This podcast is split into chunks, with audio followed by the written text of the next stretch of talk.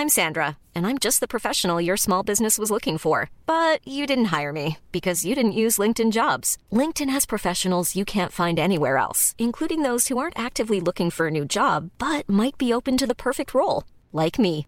In a given month, over 70% of LinkedIn users don't visit other leading job sites. So if you're not looking on LinkedIn, you'll miss out on great candidates like Sandra. Start hiring professionals like a professional. Post your free job on linkedin.com/people today.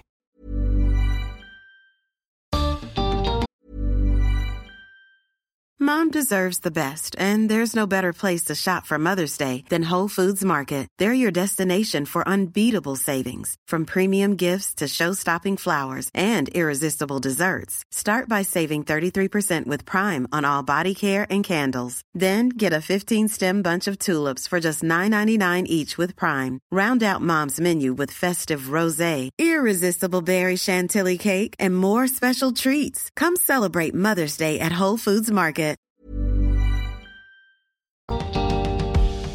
¿Cómo impactan las creencias que tenemos sobre la última etapa de la vida en nuestra propia vejez? ¿Y cómo podemos prepararnos para tener una vida larga y saludable? Bienvenidos al podcast de TED en español. Soy Jerry Garbulski. Paloma Navas se dedica a estudiar el bienestar de la gente mayor. Sus estudios y los de otros especialistas llegan a conclusiones muy fuertes sobre cómo nuestras creencias pueden determinar cómo vamos a vivir en las etapas finales. Para todos los que quieran vivir una vida larga y plena, la charla de Paloma en TEDx Madrid les va a dar pistas de cómo hacerlo.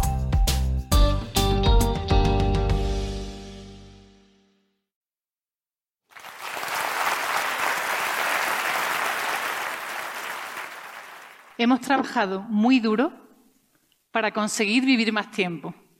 Y sin embargo, hoy nos planteamos el envejecimiento como un problema. Yo también me planteaba el envejecimiento de la población como un problema. Y por eso hace unos años hice la maleta, lo dejé todo, me fui a Estados Unidos a una universidad muy buena, la Johns Hopkins, a adquirir herramientas que me ayudasen a combatir con el reto del envejecimiento. Lo que yo no esperaba era que me iba a dar cuenta que mi visión de partida, mi imagen de la vejez estaba distorsionada.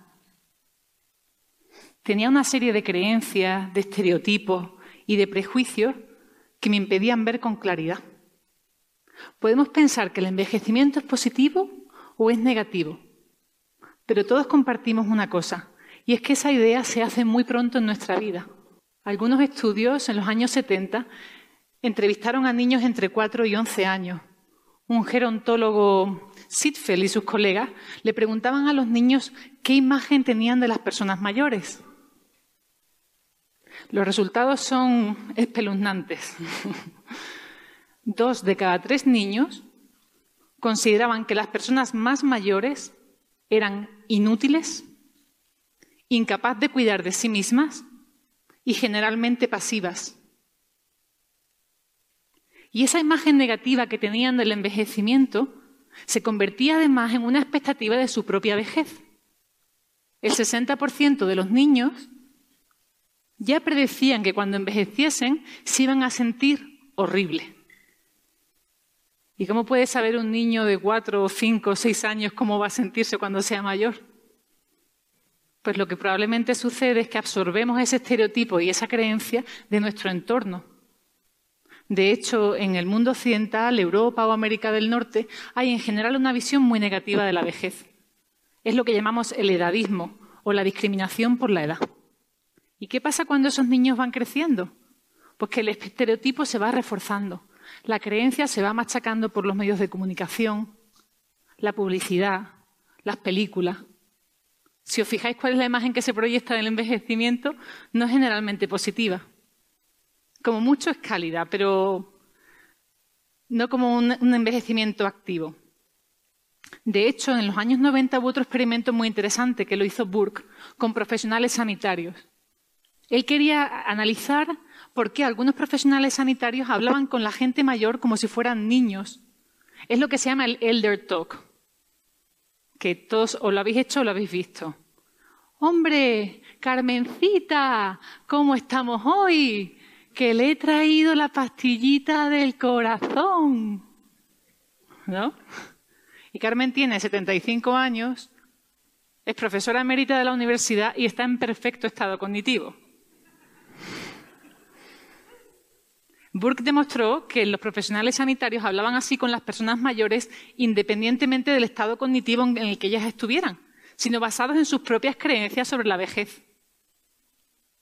Os invito a que nunca habléis así con una persona mayor.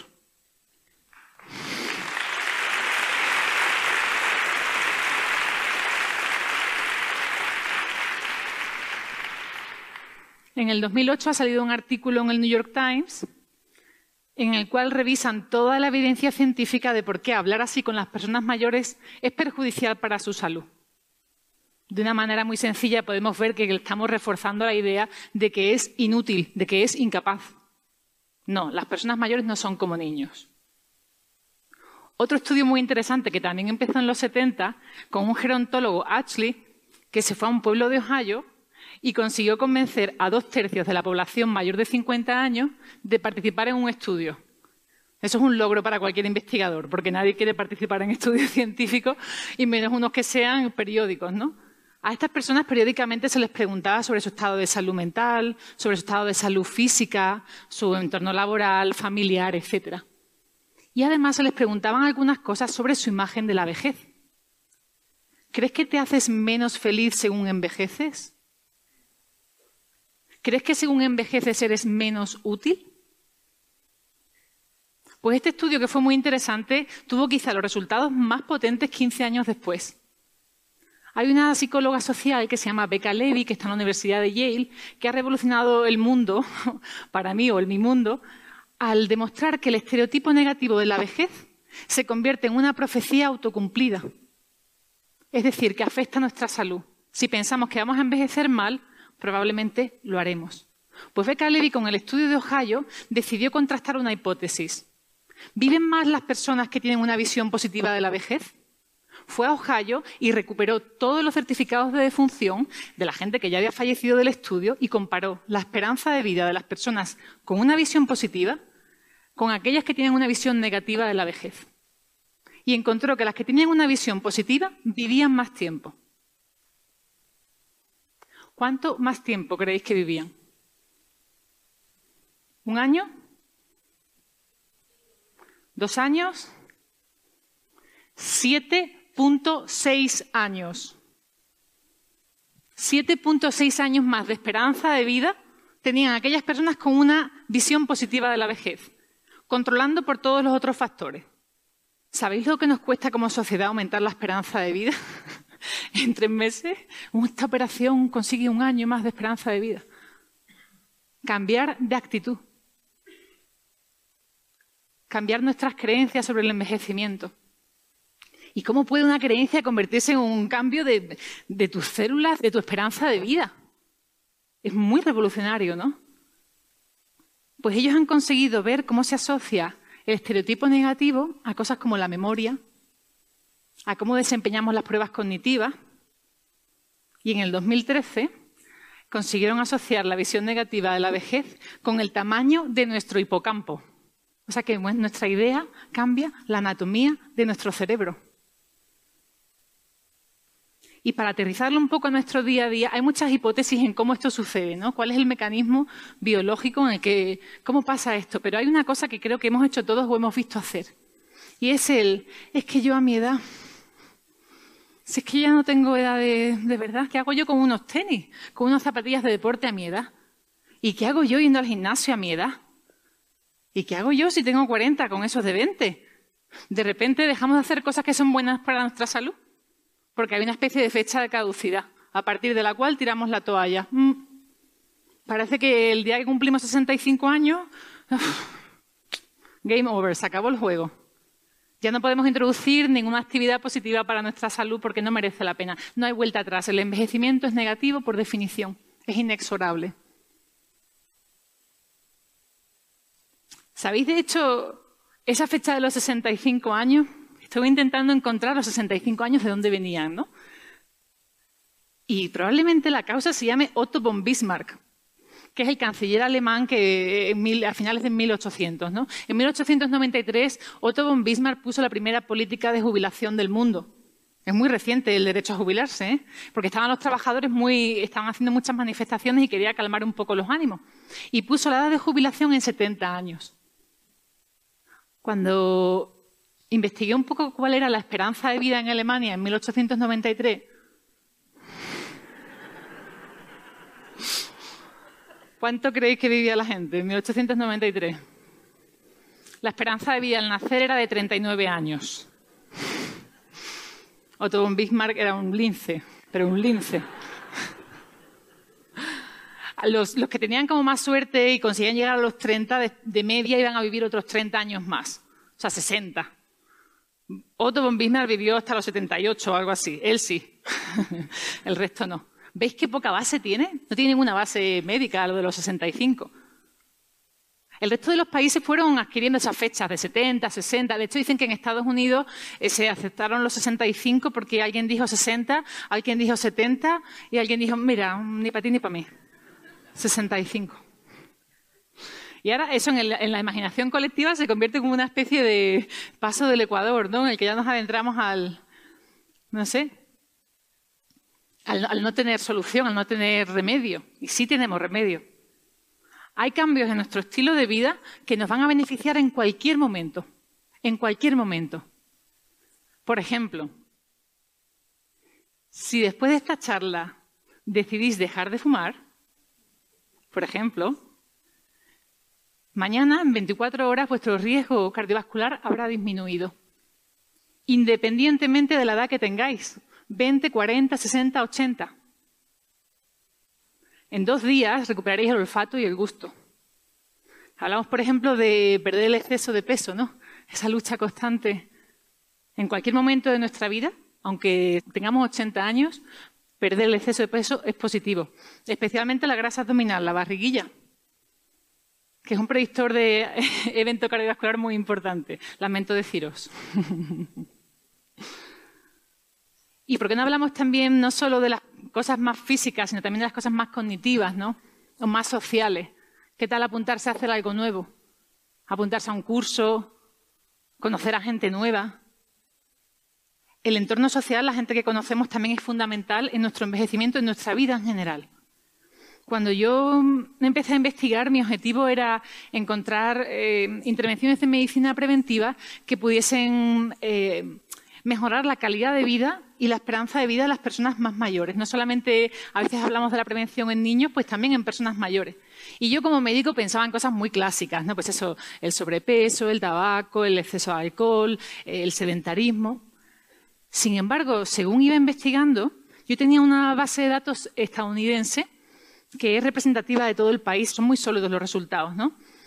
Y a ellas, a estas personas mayores de 65 se les hacían tres preguntas sobre su barrio les preguntaban, ¿usted cree que la gente en su barrio se conoce bien? ¿Usted cree que la gente en su barrio está dispuesta a ayudarse? ¿Se puede confiar en la gente de su barrio? Y es una medición de cohesión social que usaban los sociólogos para otros ámbitos, no para la medicina preventiva. Pero a mí me llamó mucho la atención y la metí en mis modelos. Y resulta que las personas que tenían una cohesión social alta, que sentían que en su barrio la gente se conocía, se ayudaba, se podía confiar, tienen un 40% menos de riesgo de tener un evento cardiovascular. No solo son los factores de riesgo clásicos, sino también los factores de riesgo sociales. Y nuestro barrio, nuestro entorno es muy importante para nuestra salud. Vuestros vecinos afectan vuestra salud. ¿Y sois buenos vecinos vosotros? ¿Saludáis? hay un montón de evidencia científica que se va publicando y se va acumulando sobre cómo los barrios afectan a la salud, no solo el entorno social, también el físico, ¿no? También las aceras eh, que sean caminables. Y de hecho aquí en España hay un grupo puntero en la Universidad de Alcalá de Henares y os recomiendo que miréis los resultados que están obteniendo porque es fascinante. Yo creo que en el futuro tendremos que en idealistas te dirán dos baños, un dormitorio, no sé cuánto y cohesión social abajo.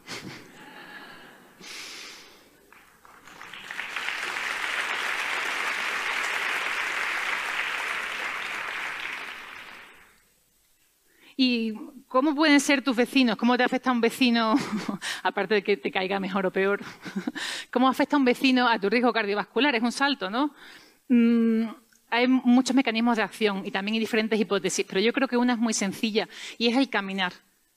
Y sobre todo estamos pensando en personas mayores de 65 años, para quienes caminar es quizá el ejercicio físico más recomendado y más fácil. ¿Pensáis que una persona que no se siente segura ni arropada en su barrio va a practicar ejercicio físico en él? ¿Va a caminar? ¿Va a salir a caminar? Qué importante es salir a caminar acompañado, ¿no? Me ha fascinado un estudio que ha salido en el 2016 también de Madrid, de la Universidad Autónoma de Madrid, del Departamento de Medicina Preventiva, que son líderes en, investigación cardiovascular. Y ellos estaban haciendo un estudio de hipertensión o de tensión arterial y de apoyo social. Y a un investigador muy inteligente se le ocurrió introducir esta pregunta. ¿Camina usted solo o acompañado? Bueno, pues las personas que caminaban acompañadas tenían menos presión arterial nocturna. Era tremendamente beneficioso para la salud, porque no solo caminar y mover los músculos, las piernas o, ¿no? o el corazón, también es la compañía, es hablar. El envejecimiento no es un problema. Envejecer es un privilegio y un hecho. En un poco más de 10 años vamos a ser uno de los países más envejecidos del mundo. De cada tres personas, una tendrá más de 60 años. ¿Dónde queremos envejecer? ¿Dónde queremos que envejezcan nuestros padres, nuestros abuelos? ¿En qué sociedad? Tenemos que eliminar esa visión negativa de la vejez, primero porque afecta a nuestra salud y después porque afecta a la salud de otros. Yo os invito a que, a que os cuestionéis esos estereotipos que a veces son muy inconscientes sobre lo que puede o no puede hacer una persona en base a su aspecto. Y os invito también a que construyamos una sociedad en la que quepamos todos. En la que quepa una persona de 20, una persona de 80, una persona que va con un carrito y una persona que va con un bastón o en una silla de ruedas una sociedad en la que podamos envejecer con calidad, en la que podamos envejecer con salud, en la que podamos envejecer caminando juntos. Muchas gracias.